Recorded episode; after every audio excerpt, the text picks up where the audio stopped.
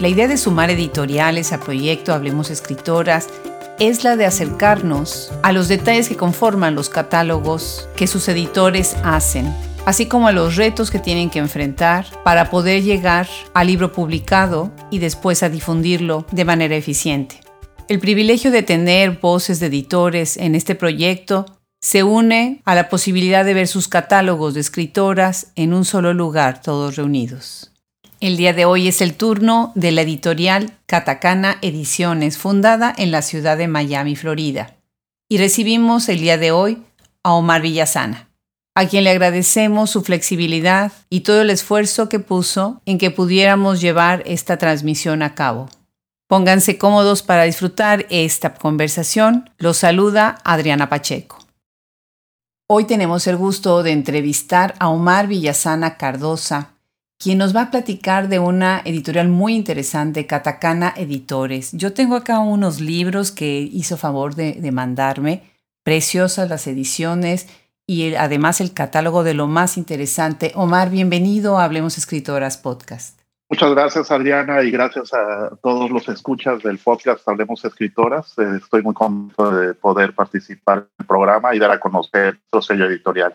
Me encanta que te hayas eh, sumado porque además de platicar de la editorial, vamos a platicar de una revista que tienes y vamos a platicar un poco de tu perfil. Empecemos por ahí, ¿qué te parece? Me encanta esta idea de que seas ingeniero biomédico de profesión. Cuéntanos un poco sobre ti, de dónde eres y cómo llega de un ingeniero biomédico a la literatura.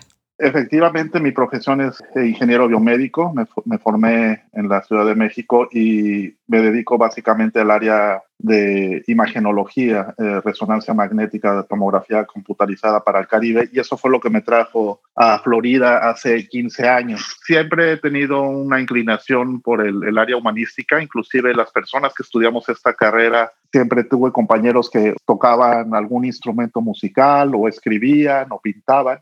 Y además, curiosamente, también en esta carrera, a, pesar de ser una ingeniería, y afortunadamente, eh, la mitad de, mis compañeras eran, eran mujeres. O sea, es, es una carrera que también eh, atrae mucho a, las mujeres y que han tenido un papel muy relevante. Eh, yo siempre, como te comentaba, he tenido esta inclinación literaria desde muy joven y en algún momento pensé en estudiar la carrera de letras, Sofía, pero me parecía que por las cuestiones de infraestructura era más eh, complicado estudiar ingeniería por mi cuenta estudiar letras. Y bueno, pues esa fue la decisión que tomé y los caminos me han ido llevando afortunadamente también a esta área que, que, que me apasiona. Claro, claro.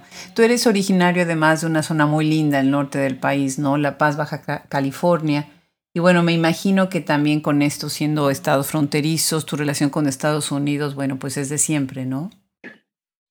Sí, efectivamente, yo nací en La Paz, en Baja California Sur, y cuando yo crecí por allá, pues de hecho la comunicación de esta parte de la península con el resto de la República era complicado, era más fácil tener acceso a productos Estados Unidos, inclusive era una zona libre donde la gente que no, no llegaba a viajar al extranjero podía llegar a, a, esta parte de México y comprar productos que en ese entonces se conocían como fayuca, ¿no? Y poder comerciar con ellos. Sí, de alguna forma esa, esa, esa parte eh, fue eh, importante en mi, en mi desarrollo cultural porque todas las vacaciones de verano las pasaba con la familia de mi mamá que es originaria de allá, así como lo soy yo. Claro, claro. Y lo pregunto porque Catacana está localizada en Florida, ¿no? Está localizada en Estados Unidos. Pero la aventura de entrar a la literatura inicia con una revista, Nagari, que la tengo aquí en las manos ahorita, muy bonita, muy completa, cubriendo temas de literatura, de cultura, de sociedad, de arte, cuestiones visuales, un formato muy, muy bonito. Cuéntanos, cuéntanos primero qué quiere decir Nagari, cómo llegas a ella y cuándo se funda. Nagari es una voz sánscrita que significa de la ciudad o civilización. En ese sentido, es una revista que también tiene un corte de tipo urbano. Fue fundada por Alejandra Ferraza, argentina, y Lidia Caraballo, cubana, quien lamentablemente muy al inicio del proyecto abandonó la publicación. También parte del equipo son Ero Rebol, eh, catalán, Gloria de la, de la Roca, venezolana, Roger Silverio, cubano, y yo que soy mexicano. Y hablando del tema de las publicaciones literarias en Miami, que cada vez toma mayor fuerza a nivel de Estados Unidos y fuera de Estados Unidos, hay que señalar que el papel de la mujer es, eh, preponderante en las publicaciones.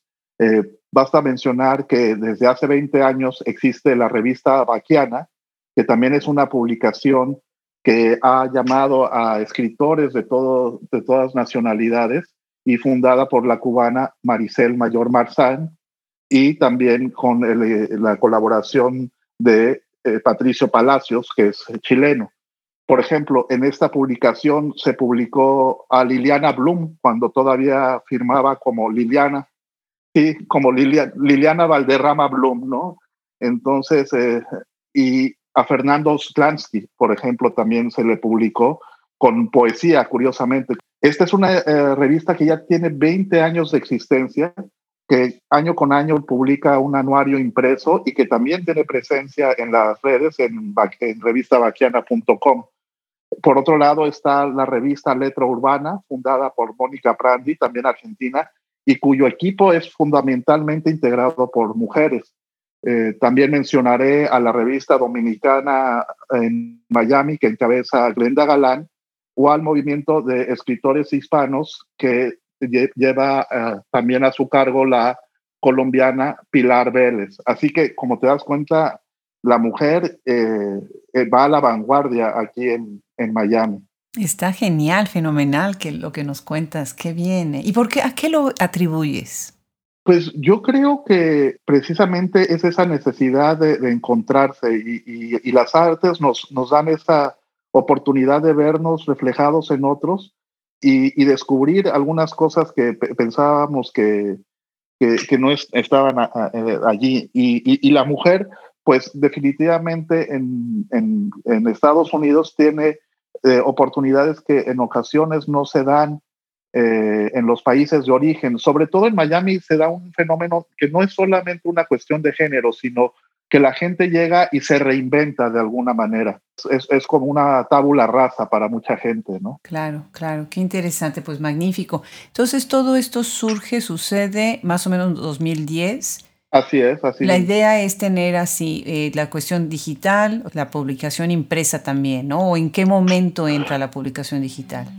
Bueno, eh, como tú te has dado cuenta, la revista impresa es de una gran calidad eh, y por lo mismo, al ser una publicación independiente, el mantener esa calidad cuesta trabajo. nuestra intención original era que tuviéramos una revista por lo menos anualmente, pero por cuestiones económicas no nos ha sido posible. Ante tal situación, yo eh, decido y lo, y lo converso con Alejandra y, nos ponemos de acuerdo y fundamos el portal nagarimagazine.com, que es la versión online de, de la revista. Pero algo interesante, los contenidos de la revista impresa y los contenidos digitales no son los mismos. Es decir, la revista impresa no es una recopilación de lo que aparece en lo digital.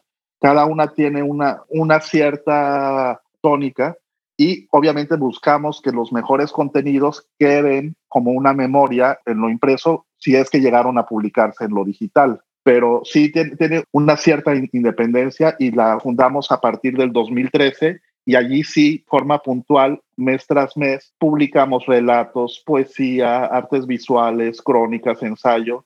Es una ventana para creadores en Latinoamérica, de España, e incluso yo también, como una manera de un experimento, he introducido a escritores de otras nacionalidades, pero siempre con una traducción al español. Es decir, que también hay elementos bilingües en la, en la revista. Qué bien, qué buena propuesta y qué bien lo pensaron, porque muchas veces las personas dirían, bueno, si ya lo vi online, ¿para qué lo compro impreso, no?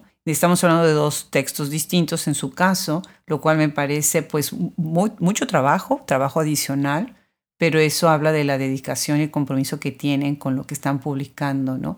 Qué interesante. Y bueno, de ahí entonces viene eh, la fundación de Katakana Editores, ¿no? ¿Qué significa Katakana? Katakana es un silabario japonés que se emplea, entre otros aspectos, para designar palabras de origen extranjero o también hacen una apropiación del de, lenguaje. por ejemplo, palabras de uso común en inglés como computer, como pass, diferentes palabras se escriben con este silabario. De ahí, de ahí, viene la idea de utilizar la traducción como una apropiación del idioma y poder presentar autores también de, de, origen hispano al inglés y viceversa. Y quién sabe, a lo mejor en el futuro podríamos hacer el experimento que he hecho en, en la revista, ¿no? De, de otras nacionalidades y por mi amor a la literatura japonesa, a lo mejor hasta a, autores de Japón o de otro país de Oriente. Pero claro, estos serán proyectos a largo plazo. Por lo pronto ya tenemos libros bilingües, tenemos traducciones al inglés y estamos muy contentos de cómo ha ido creciendo el catálogo. Qué bien. Esta inclinación que tienes, este gusto que tienes por las letras japonesas, me hizo pensar ahorita en Cristina Rascón una este, traductora muy buena, mexicana y escritora, poeta excelente, que además escribe unos haikus que me fascinan. Y ella también se declara amante de, de todo lo que es la cultura japonesa, ¿no? Qué interesante, muy, muy bien. Pues bueno, yo creo que también en Latinoamérica tenemos esa vertiente, ¿no? Pienso ahorita, por ejemplo, en Octavio Paz, que hizo unas traducciones de, de Basho, pero claro, él no hablaba japonés y se apoyó de, un colega japonés que le ayudó a, realizar este trabajo. Pienso sobre todo en la referencia obligada de José Juan Tablada. Y por qué no también hablar a nivel Latinoamérica de Rubén Darío y toda esa generación que tuvo una inclinación muy importante por las letras orientales. Claro, claro. Las, las vanguardias, ¿no? También los cubanos, ¿no? En el Caribe, todos parte del grupo Orígenes, ¿no?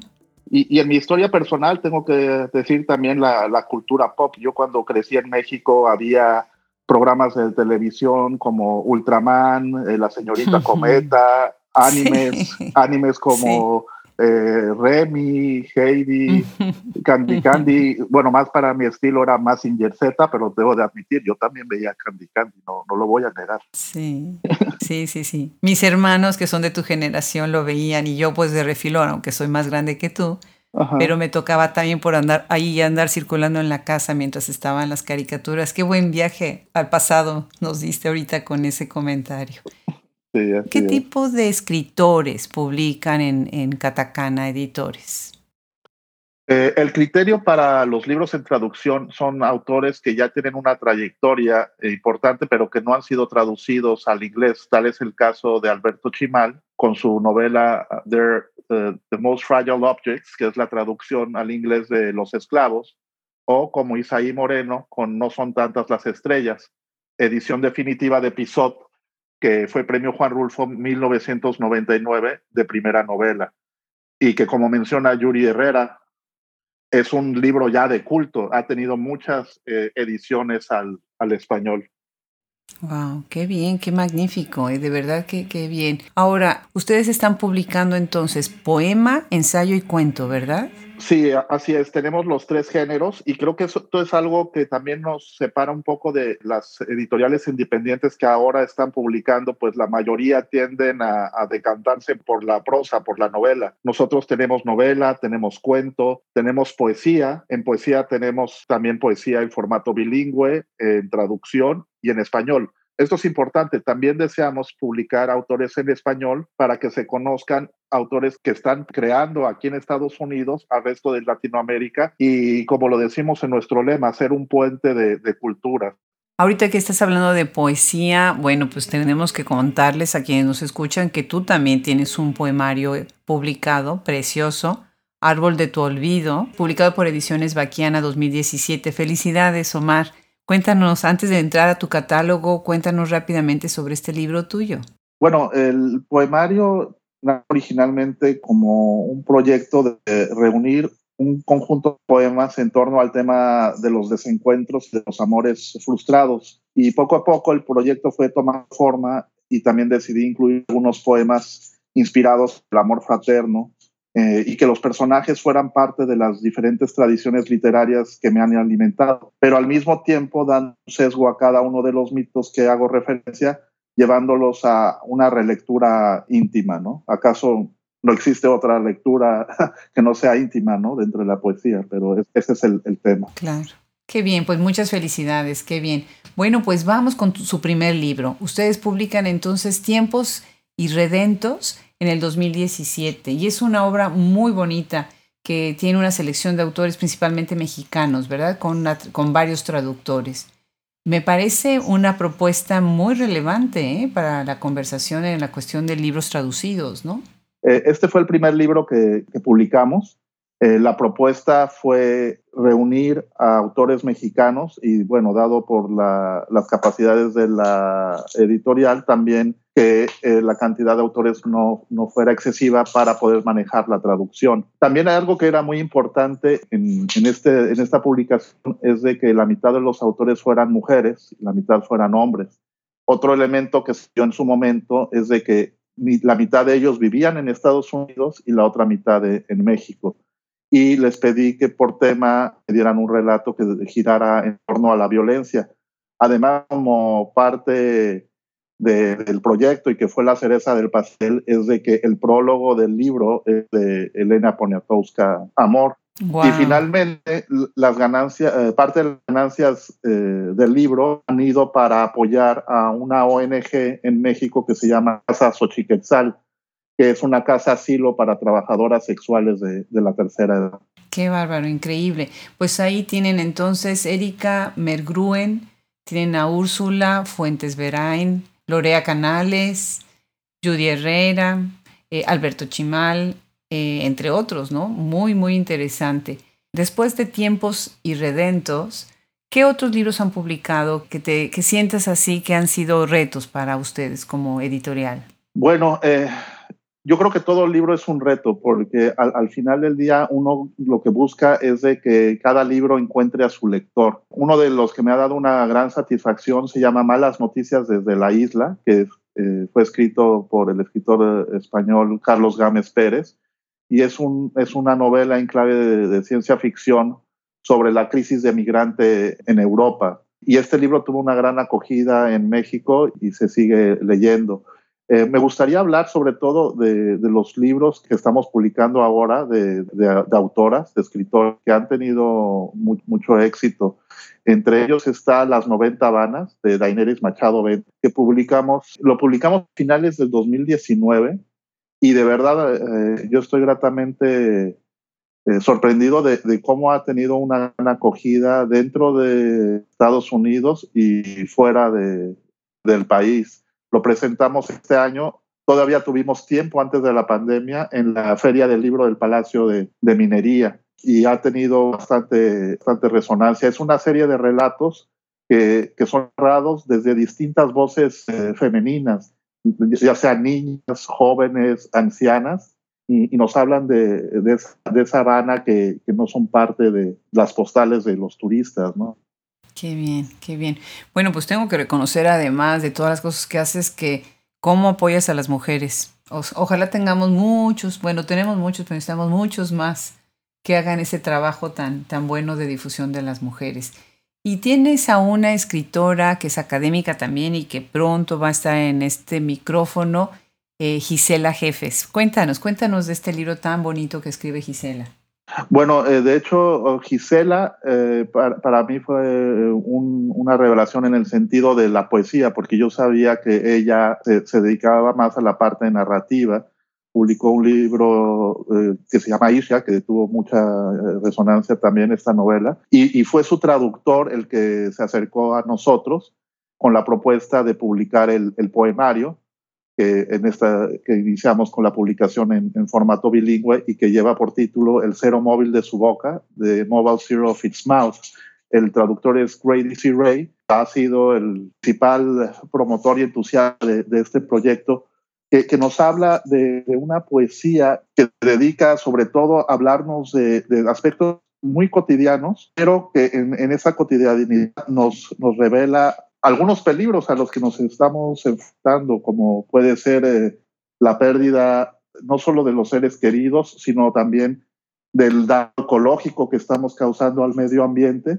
Y en palabra de, de Marcelo Río es un libro de presencias, pero ciertamente también de ausencias, con un aire íntimo, como alguien que nos estuviera recordando en baja un secreto que ya sabíamos. Claro, claro, claro. Qué bien. Y a ver, tenemos otro libro, Jimena Gómez. El título es Último Día, Last Day, y este está traducido por George Franklin y ella misma, ¿verdad? Sí, e, ellos eh, de hecho son pareja, George Franklin y, Jimena Gómez, ambos son poetas y los une este amor a la poesía y a la, y a la traducción. El libro por el título suena hasta tristemente premonitorio, ¿no? El, libro lo, lo, publicamos en el, en el 2019 pues ahora con el tema de la pandemia, pues como que cobra resonancia. Y de hecho, si me permites, quisiera leer un fragmento del libro, del poema que, le da título al libro, que es el poema de Último Día. Oh, claro que sí, será un gusto.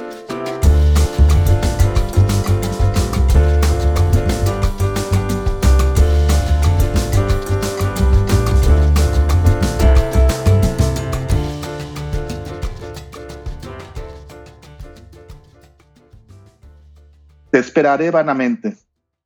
Dormiré en tu colchón sin sábana.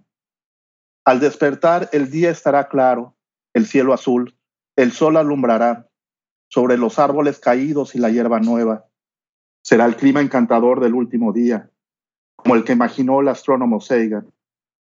Antes de que el sol se apulte, la tierra se caliente y la vida se extinga, los océanos se evaporen y la atmósfera escape hacia el infinito. Qué maravilla, qué maravilla.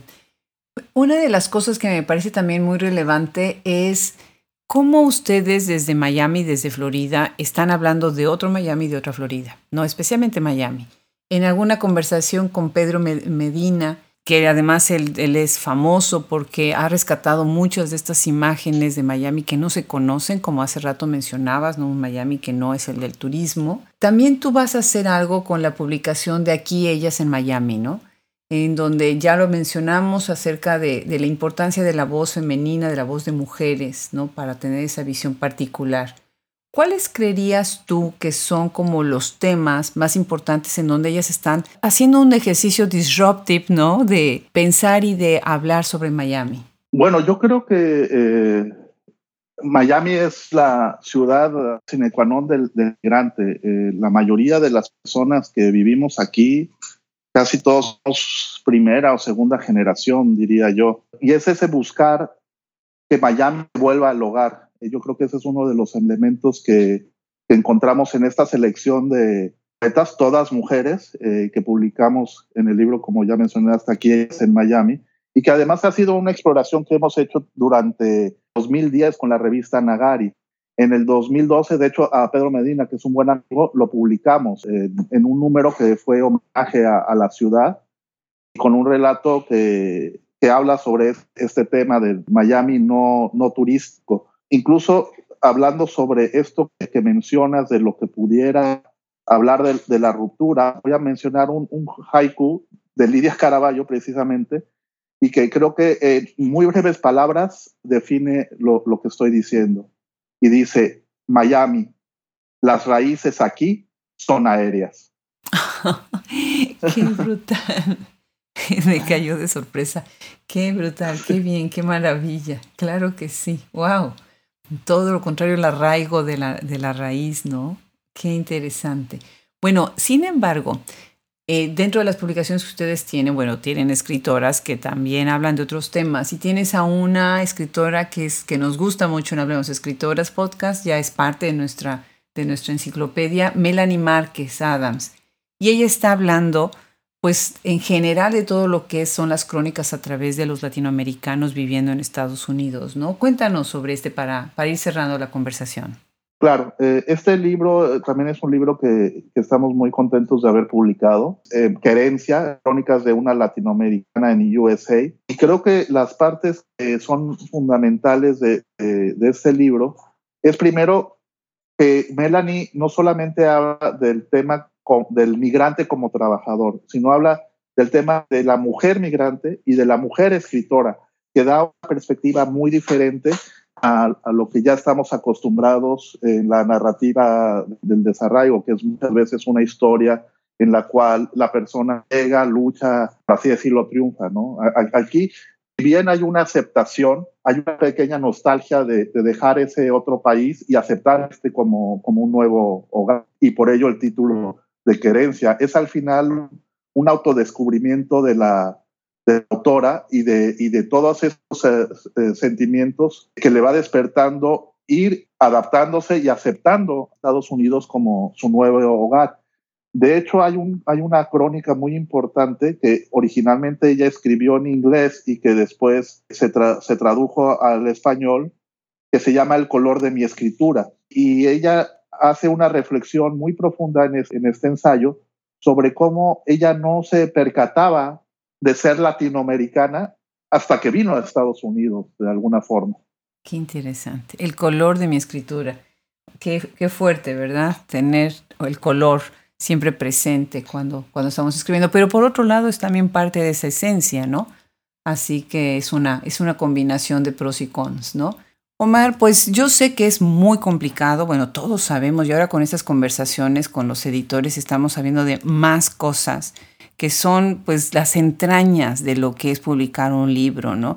Y el equipo tan grande que se tiene que conformar para la publicación. ¿Quiénes dirías tú que conforman este equipo en Catacana, en la revista también en Nagari? ¿Quiénes participan en esta labor tan importante de, hacer un libro? Bueno, pues eh, definitivamente escribir es una labor en solitario, pero publicar eh, un libro es, ya es un trabajo colectivo. En el caso concreto de Catacana, el equipo estamos conformados por Alejandra Ferraza, que me está apoyando sobre todo ahorita en estos momentos en partes administrativas.